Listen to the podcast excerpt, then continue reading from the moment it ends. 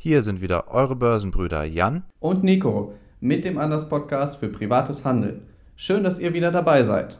Bitte beachtet unseren Disclaimer in den Show Notes. Und jetzt viel Spaß mit dieser Folge.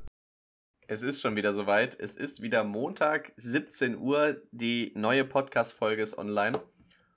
Diese Folge ist ein wenig anders als die letzten bisherigen 10 oder 15, würde ich fast sagen. Denn wir beschäftigen uns nicht konkret mit Aktien, mit Trenderkennen, mit Chartanalyse, mit Trading, sondern wir legen nochmal ganz klar den Fokus auf die ETFs, auf ein ETF-Portfolio. Wie geht man diese Sache an? Ich glaube, der gute Vorsatz fürs nächste Jahr kann es ja jetzt schon sein, spätestens dann die erste Sparplanausführung zu machen. Und deshalb beschäftigen wir uns heute mit ETFs. Dazu muss ich sagen, der Trading-Rückblick würde auch sehr kurz ausfallen, denn letzte Woche habe ich nicht viel getradet. Der Markt war völlig verrückt. Es ging drunter und drüber.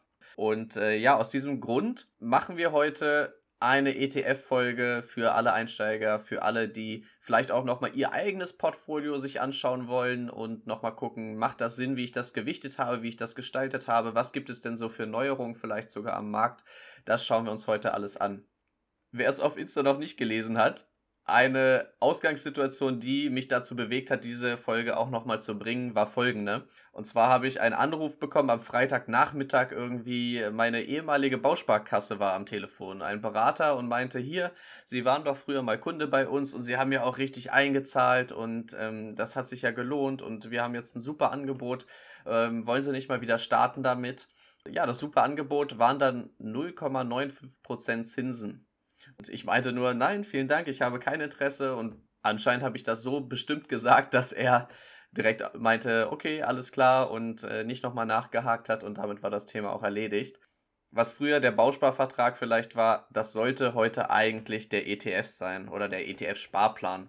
Ja, was ist überhaupt ein ETF? Ähm, das ist ein Warenkorb, so kann man es sich, glaube ich, am besten vorstellen, in dem viele, viele Aktien enthalten sind, die anhand eines festen Parameters ausgewählt werden. Und da können, kann es ganz verschiedene ETFs geben. Das können eben die klassischen World ETFs sein, die anhand der Marktkapitalisierung die größten Unternehmen weltweit reinladen. Meinetwegen nur der Industrienation, der gesamten Welt oder die Unternehmen nur aus den Schwellenländern.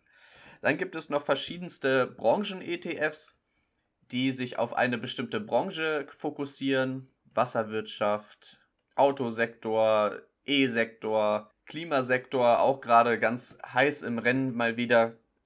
Also da gibt es ganz viele verschiedene Möglichkeiten und es gibt auch noch ETFs, die sich nur auf Dividenden fokussieren, die sich nur auf große Unternehmen fokussieren und so weiter. Also eine Vielzahl an Möglichkeiten und es sind auch immer mehr geworden, weil die Nachfrage einfach sehr, sehr hoch ist und immer weiter gestiegen ist nach diesen ETFs.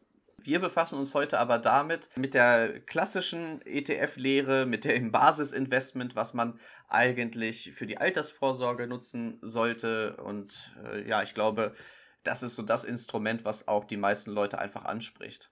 Zunächst schauen wir aber nochmal, was sind denn die Vorteile von ETFs gegenüber jetzt zum Beispiel einem Bausparvertrag oder ähm, ja, dem Sparbuch oder allen anderen Anlagemöglichkeiten, ähm, die es noch so gibt. Also die Vorteile sind natürlich, dass ETFs super kostengünstig sind. Also ich habe mir dann die Bausparverträge mal angeschaut, die da dieses super Angebot so enthalten. Und ja, die Zinsen und die Kosten für die Verwaltung sind einfach viel zu hoch. Man zahlt da über 1% allein an Verwaltungsgebühren ähm, auf die Sparsumme und äh, das frisst eigentlich schon wieder die ganzen Förderungsmöglichkeiten und Zinsen dann auf. Da verdient eher die Bank halt dran weil sie dann ja auch nochmal ein Darlehen einem aufschwatzen könnte, dann für ein Haus oder eine Immobilie. Das ist also beim ETF nicht gegeben. Man hat hier bei den meisten Brokern, also Trade Republic, Scalable Cap Capital und so weiter, in der Regel Consorsbank, Flatex und so eigentlich keine Ausführungsgebühren.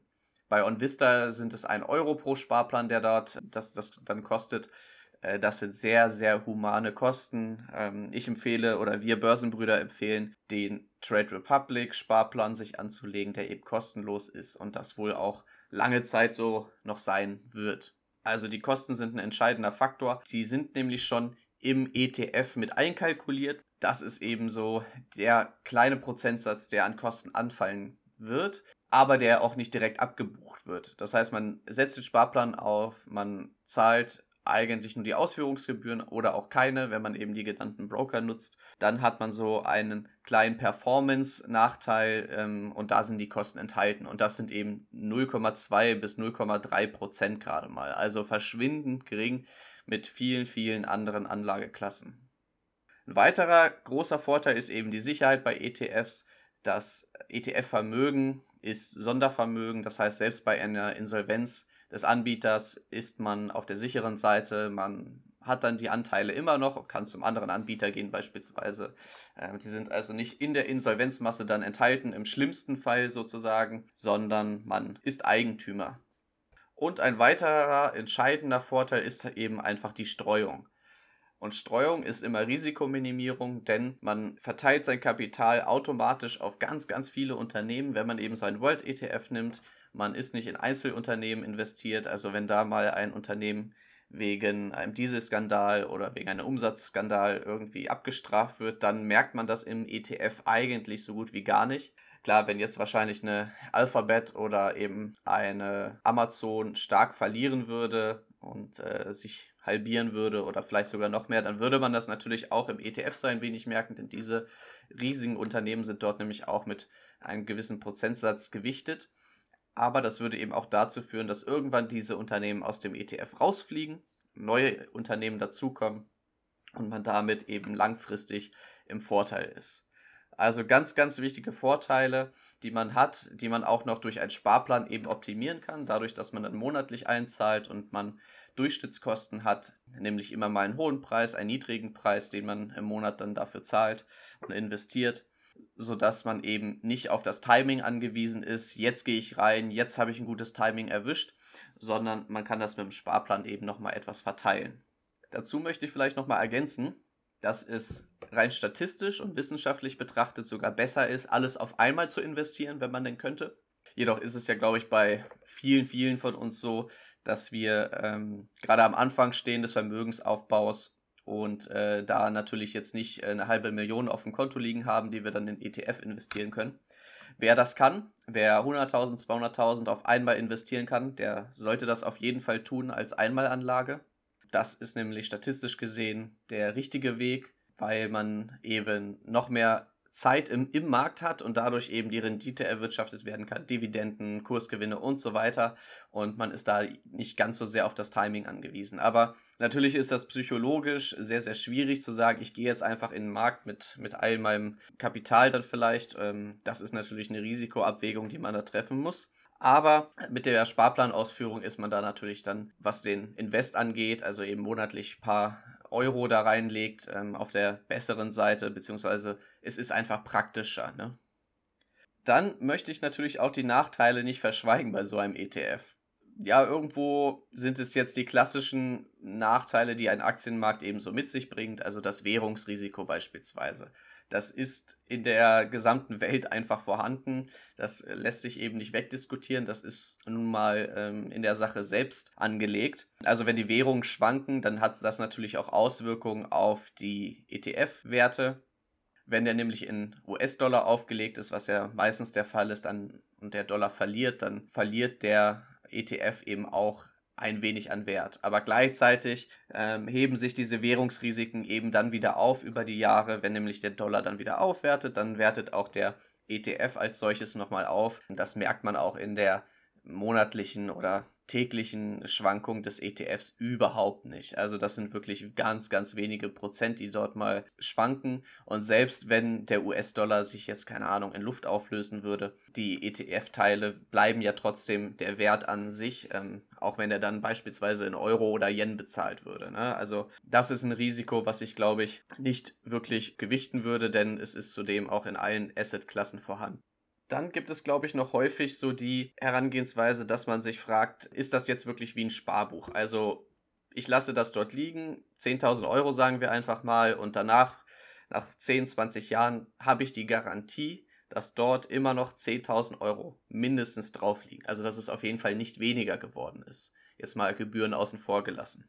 Und man muss ganz klar sagen, diese Garantie gibt es nicht. Dass man sagen kann, in 10 Jahren sind dort mindestens 10.000 Euro, also dein Invest, noch enthalten. Diese Aussage kann man eben bei Aktienmärkten nicht treffen, denn sie schwanken nun mal. Deshalb braucht man dort den Blick auf jeden Fall auf die Vergangenheit zu werfen und zu schauen, wie ist es denn bisher gelaufen? Welche Schlüsse lassen sich vielleicht daraus ziehen für die Zukunft, auch wenn das nicht immer eins zu eins übertragbar ist. Die Vergangenheit zeigt ganz eindeutig, dass man mit einem Invest über 10 bis 15 Jahre in jedem Einstiegsszenario mindestens seine, sein Invest herausbekommen hat. Also die Zahlen sind dort relativ eindeutig.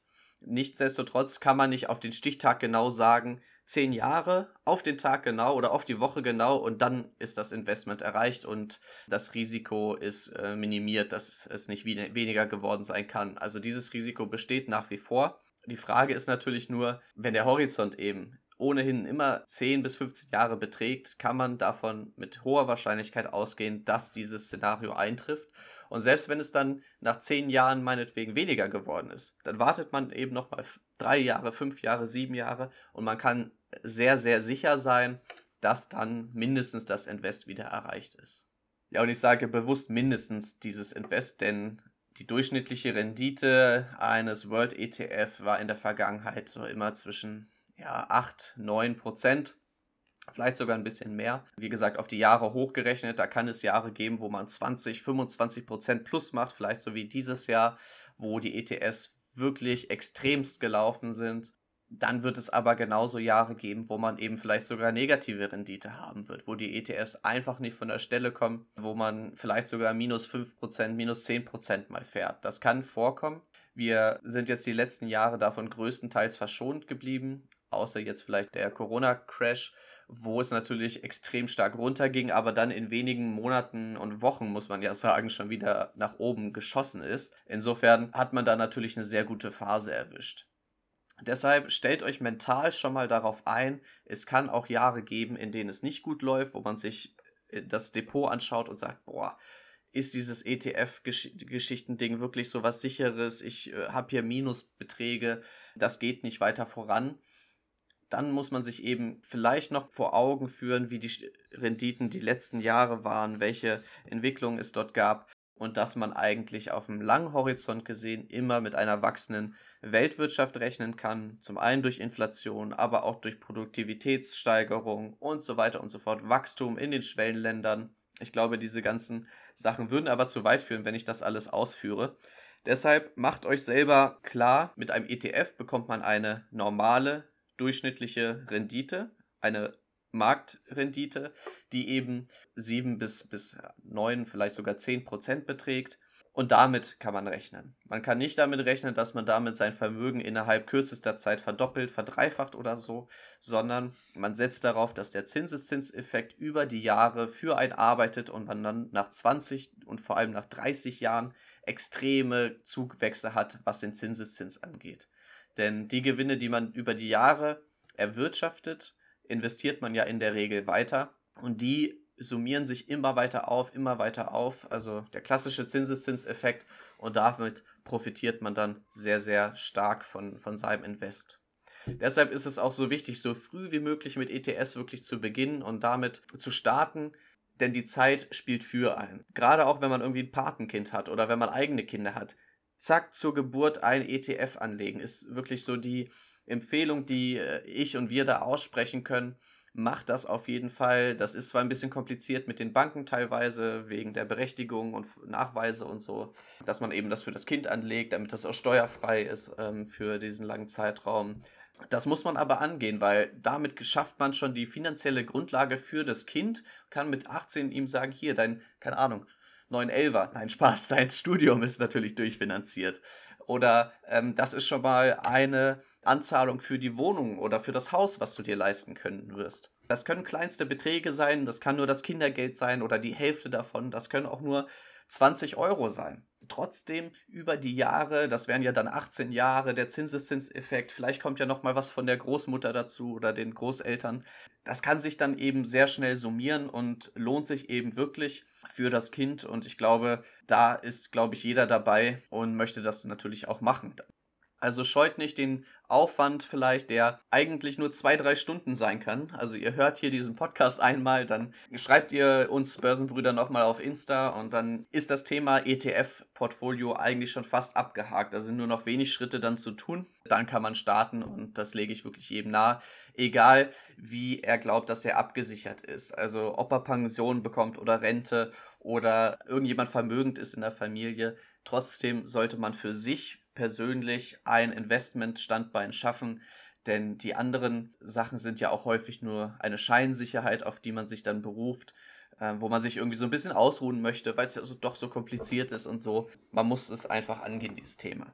Einen weiteren Punkt würde ich nochmal ansprechen wollen, den ich nicht mal als Nachteil sehe, der aber sehr, sehr häufig zu Fragen führt. Zum einen die Frage, ob man einen ausschüttenden ETF nimmt oder einen thesaurierenden wo die Kursgewinne und Dividenden direkt automatisch reinvestiert werden. Da kommt es einfach auf eure Beliebigkeit an, also wie ihr das machen wollt, ob ihr die Gewinne selbst reinvestieren möchtet, was gegebenenfalls mit Kosten verbunden ist, oder äh, wenn ihr das nicht mit Kosten machen wollt, empfehle ich da den thesaurierenden ETF, also der, der die Gewinne einbehält. Das ist einfacher. Steuerlich gibt es da mittlerweile auch keine Unterschiede mehr sodass man dort, äh, glaube ich, für die Altersvorsorge oder für den langfristigen Horizont einfach am besten fährt. Auch die Frage, ob man einen physischen ETF nimmt oder einen swap-basierten ETF. Kurz zum Hintergrund dazu, also der physisch replizierende ETF, der kauft die Aktien eins zu eins, wie sie in seinem Index stehen und hat dadurch die Performance, die der Index eben vorgibt. Bei dem swap-basierten ETF ist es so, dass über Absicherungsgeschäfte diese Performance gekauft wird. Also der ETF-Anbieter geht in Geschäfte mit anderen Banken, mit anderen Anlegern und sichert sich über diese Absicherungsgeschäfte die Performance zu, die er dort angegeben hat für diesen ETF oder den der Index dann eben abbildet. Und dadurch hat man dann theoretisch das sogenannte Emittentenrisiko, bedeutet, wenn die Bank, mit der der ETF-Anbieter das Geschäft eingegangen ist, pleite geht, dann steht der ETF-Anbieter eben blöd da.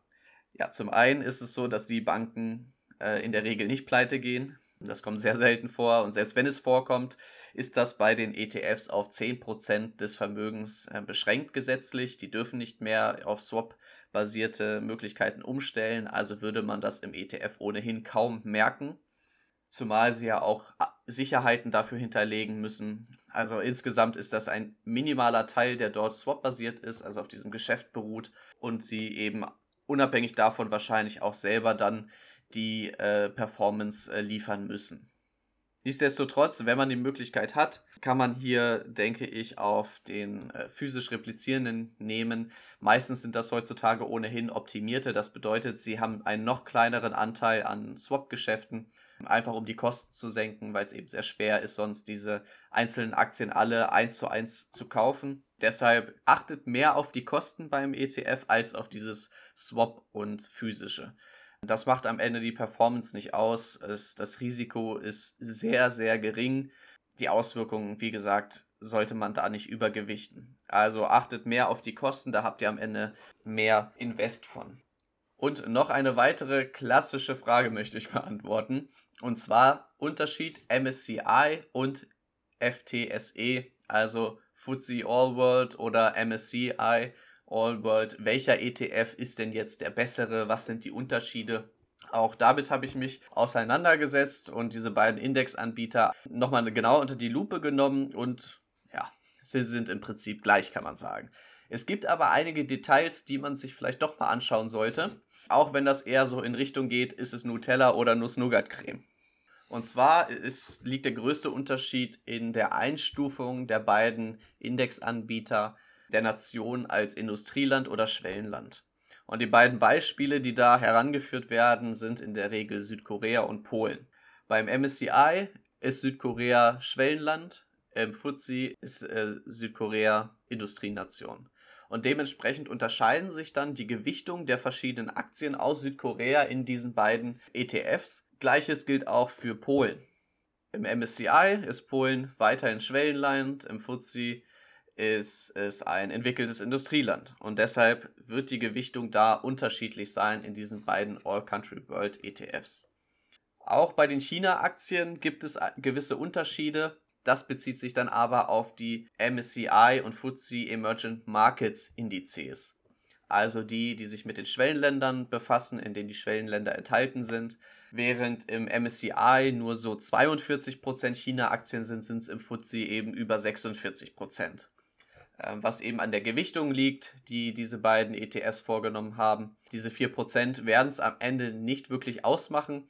Man sieht es eben auch im Performance-Vergleich. Die beiden ETFs, sowohl der All Country World als auch der Emerging Market, nehmen sich da eigentlich überhaupt nichts, bis auf ganz wenige Nachkommastellen im Prozentbereich. Im Schwellenländer-ETF ist es dann 1%. Das ist fast zu vernachlässigen, würde ich sagen. Kein großer Unterschied. Äh, ich würde einfach danach schauen, was bietet euer Broker an, wo sind die Kosten geringer und das dann auswählen. Auch wenn der FTSE natürlich nochmal weiter gestreut ist, in seinem Portfolio im All Country World sind es fast 4000 Aktien, im MSCI sind es fast 3000 Aktien. Sehr interessant eben, trotzdem ist die Performance fast identisch und das rührt einfach daher, dass die großen Unternehmen natürlich die Kursbewegung, die Gewinne in der Regel ausmachen und nicht die kleinen Unternehmen, die Small Caps. Die sind eben nur sehr, sehr gering in diesen verschiedenen ETFs enthalten. Und auch wenn es da ein paar mehr sind, dann machen die den Kohl nicht fett. Schaut bei diesen ganzen Überlegungen zum großen Teil einfach auf die Kosten und versucht diese zu minimieren, also die Total Expensive Ratio Schaut darauf, Gesamtkostenquote, das ist der Stichpunkt, also TER abgekürzt. Achtet genau darauf, dass die möglichst gering ist und die sollte eigentlich bei den World ETFs, also sowohl All Country World, dann Industrienation, aber auch Developed, also Emerging Markets, unter 0,5 sein. Also das ist wirklich das Maximum. Unter 0,3, 0,2 gibt es auch schon viele, viele Anbieter ja, welche wählt man denn jetzt schlussendlich aus und welche Strategie fährt man da am besten? Man gewichtet in der Regel nach Regionen oder nach Märkten, das ist ja schon ein wenig angeklungen. Also nehme ich einen, der die ganze Welt abdeckt, der die Industrienationen abdeckt. Ähm, dann schaue ich mir nochmal an China, USA, Europa, so die größten Märkte, die größten Wirtschaftsverbände, die es so gibt auf der Welt. Und dann kann man verschiedenste Gewichtungen vornehmen mittlerweile bin ich echt der Ansicht, dass dieses ganze Aufstückeln in 30, 25 und 7,8 Prozent äh, Gewichtung zwischen diesen Märkten die Rendite am Ende nicht ausmacht. Wir empfehlen nach wie vor einfach ein World All Country World ETF. Ein ETF, der das abdeckt, das reicht völlig aus. Wer noch ein bisschen zocken möchte, sucht sich noch einen kleineren ETF dazu, worauf ich später nochmal zu sprechen komme. Und dann hat man eigentlich schon sein ETF-Portfolio zusammengestellt. Denn es gibt tatsächlich Leute, die irgendwie 50 verschiedene ETFs da haben und das alles umgewichten und denken, sie sind dadurch noch diversifizierter. Schlussendlich sind sie es aber nicht, denn in fast allen dieser ETFs ähm, ist einfach USA der große Markt, der abgebildet wird.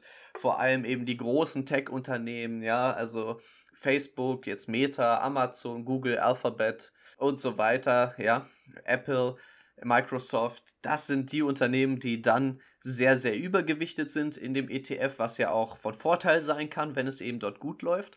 Aber wer weiß, was in 20, 30, 40 Jahren ist.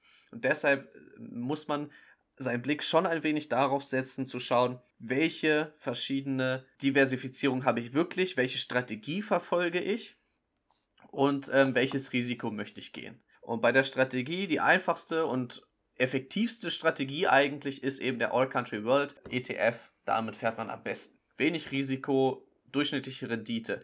Man versucht ja mit den zusätzlichen ETFs und der anderen Gewichtung nochmal mehr Rendite zu bekommen, aber die gibt es eben nicht ohne Risiko. Und so muss man eben abwägen, welche Strategie man da fahren will. Ich habe deshalb noch ein paar Strategien mitgebracht und schaue mir die mit euch gemeinsam jetzt mal an.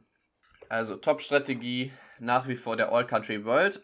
Dann gibt es aber noch die ganz klassische 70-30-Strategie. Bedeutet 70% in ein ETF, der die Industrienation abbildet. Dann einen sogenannten MSCI World, ja, wo nicht das All dabei steht, sondern einfach nur World. Das bedeutet dann eben immer Industrienation. Dabei gibt es natürlich auch das gleiche von FTSE-Anbieter, heißt dann irgendwie de developed. Diese Möglichkeit hat man da also auch. 70% in die Industrienation. Man hat dort sehr viel USA, man hat dort sehr viel Japan, England und so weiter, Deutschland, Frankreich. Diese ganzen Industrienationen sind dort enthalten. Besonders stark eben, ich hatte es gesagt, die großen Tech-Aktien, Apple an erster Stelle. Das muss man sich bewusst machen, auch wenn man in ein All Country World geht oder auch in diesen. Man hat viel USA, man hat viel Big Tech drin. Man würde das dann eben mit 30% äh, ergänzen, nämlich mit einem Emerging Market ETF, der die Schwellenländer abbildet. Und die Prozentzahlen beziehen sich dann natürlich immer auf den monatlichen Sparbetrag, den man mittels Sparplanausführung investieren möchte. Also 70, 30, 70% Industrienation, 30% Schwellenländer, wo dann eben auch China vorhanden ist. Ähm, auch dort gibt es dann die verschiedenen Indizes, einmal von MSCI und einmal von FTSE. Das wäre die Gewichtung bei dieser Strategie. Man kann die natürlich nochmal ergänzen, und zwar, dass man nur 60-30% fährt und 10% in einen ETF seiner Wahl steckt. Also, das können Small Caps sein, also ganz kleine Unternehmen, die eben Riesenpotenzial haben. Das können 10% in einen deutschen Index sein, äh, wo ich den DAX natürlich nicht empfehlen würde, das vielleicht nochmal als Disclaimer. Aber vielleicht auch in ein Technik-ETF, wo aber dann besser nicht die großen Tech-Unternehmen vorhanden sind, sondern vielleicht die zweite, dritte Reihe.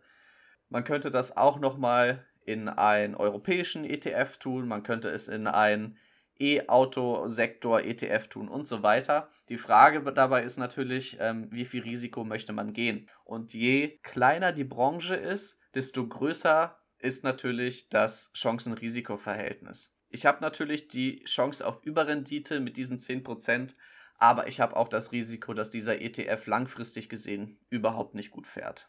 Deshalb ist so ein bisschen die Abwägungssache, mache ich das wirklich mit einem ETF oder mache ich das nicht lieber mit Einzelaktien?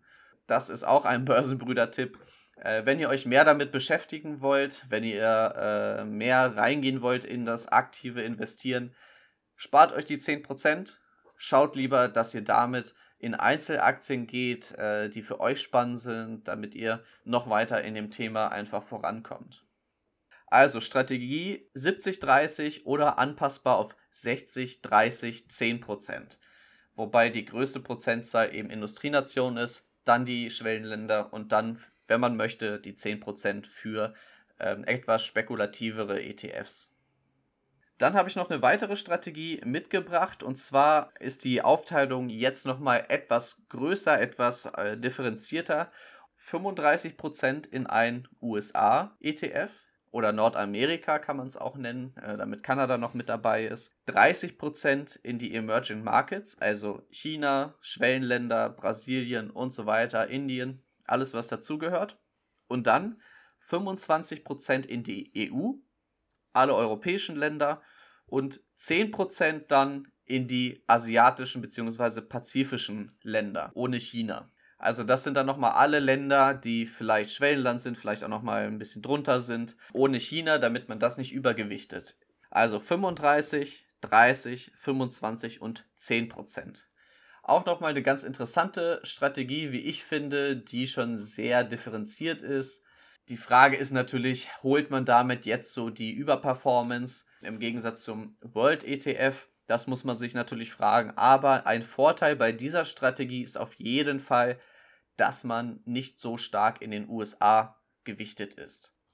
Zumindest wo die Unternehmen herkommen. Also eine spannende Sache. Man hat hier ähm, nochmal die EU ganz besonders drin. Also Europe 600 würde ich dann nehmen, wo die 600 stärksten Unternehmen in Europa enthalten sind. Ich finde es immer von Vorteil, wenn man europäische Aktien vielleicht doch noch mal etwas reingewichtet in diese Sache. Ich glaube, da besteht nach wie vor noch Potenzial. Nordamerikanische Aktien sind ja schon ähm, gut gelaufen, muss man ja sagen. Zukünftig wird es dort aber natürlich auch weitergehen. In dem All-Country World ist vielleicht so der einzige Nachteil, dass die Europagewichtung nicht ganz so groß ist. Das hängt natürlich mit den Tech-Aktien zusammen, die da enthalten sind. Nichtsdestotrotz, wenn es dort Änderungen geben wird, wird auch die Änderung im ETF irgendwann nachvollzogen. Dann werden die Anpassungen dort geschehen. Insofern nicht verrückt machen lassen. einfach nur im Hinterkopf behalten, wenn man detaillierter in diese ganze Geschichte eintauchen will. Aber eine interessante Strategie, wie ich finde, also 35, 30, 25, 10. Demgegenüber steht nochmal eine abgespecktere Version, die ich auch nochmal mitgebracht habe, und zwar die 40, 30, 30. Auch eine klassische Aufteilung der ETF-Gewichtung, der ETF-Anteile. 40% USA, Nordamerika, 30% Europa, 30% Emerging Markets. Auch eine Möglichkeit, die man fahren kann, die eben diese asiatische Geschichte oder pazifische Staaten dann nochmal außen vor lässt. Man hat natürlich hier eine schöne Aufteilung, wie ich finde, mit USA, Europa, China. Aber eine ganz wichtige Sache, die man bei allen Gewichtungsüberlegungen auch mal sich durch den Kopf gehen lassen sollte.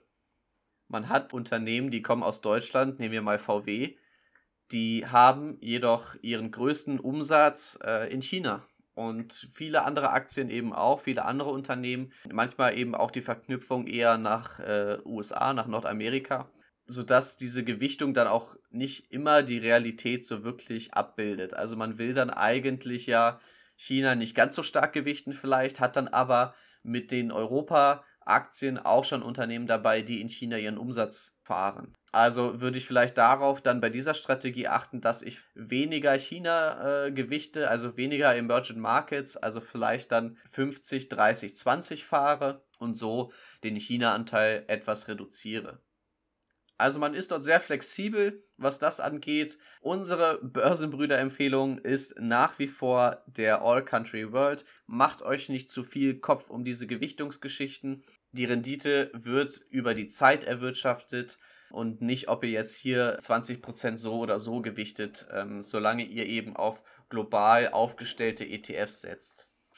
Nichtsdestotrotz, wer sich mit der Gewichtung wohler fühlt und einfach einen stärkeren Fokus darauf legen möchte und ja, ganz konkret auf seine individuellen Vorstellungen auch eingehen möchte, der kann das dann eben mit diesen Gewichtungen entsprechend vornehmen. Ich habe dazu ja nochmal diese Strategien mitgebracht, die sage ich euch jetzt nochmal durch, damit ihr das vielleicht nochmal mitnehmen könnt. Also 70-30 wäre eine Möglichkeit, ähm, Unterschied Industrienation und Emerging Markets mit der Option 60-30-10 draus zu machen, mit den 10% spekulativen ETF, dann die 35-30-25-10, gewichtet in USA 35%, Emerging Markets 30, 25 EU, 10 in Asien, ohne China dann aber natürlich. Und die 40-30-30 also 40 USA, 30 Emerging Markets, 30 EU. Das sind so die klassischen Strategien, die es dort gibt. Macht euch Gedanken. Am wichtigsten ist, selbst zu starten, selbst zu schauen. Ja, wenn ihr Fragen habt, lasst es uns wissen. Wenn ihr Feedback habt, lasst es uns auch wissen.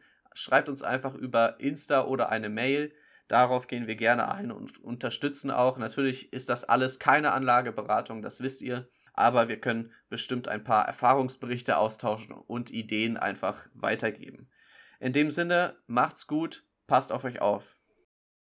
Damit sind wir am Ende dieser Börsenbrüder-Episode angelangt. Es hat euch gefallen? Dann teilt diesen Podcast doch gerne mit allen, die auch anders und entspannt über die Börse denken sollten. Wir freuen uns schon auf die nächste Folge.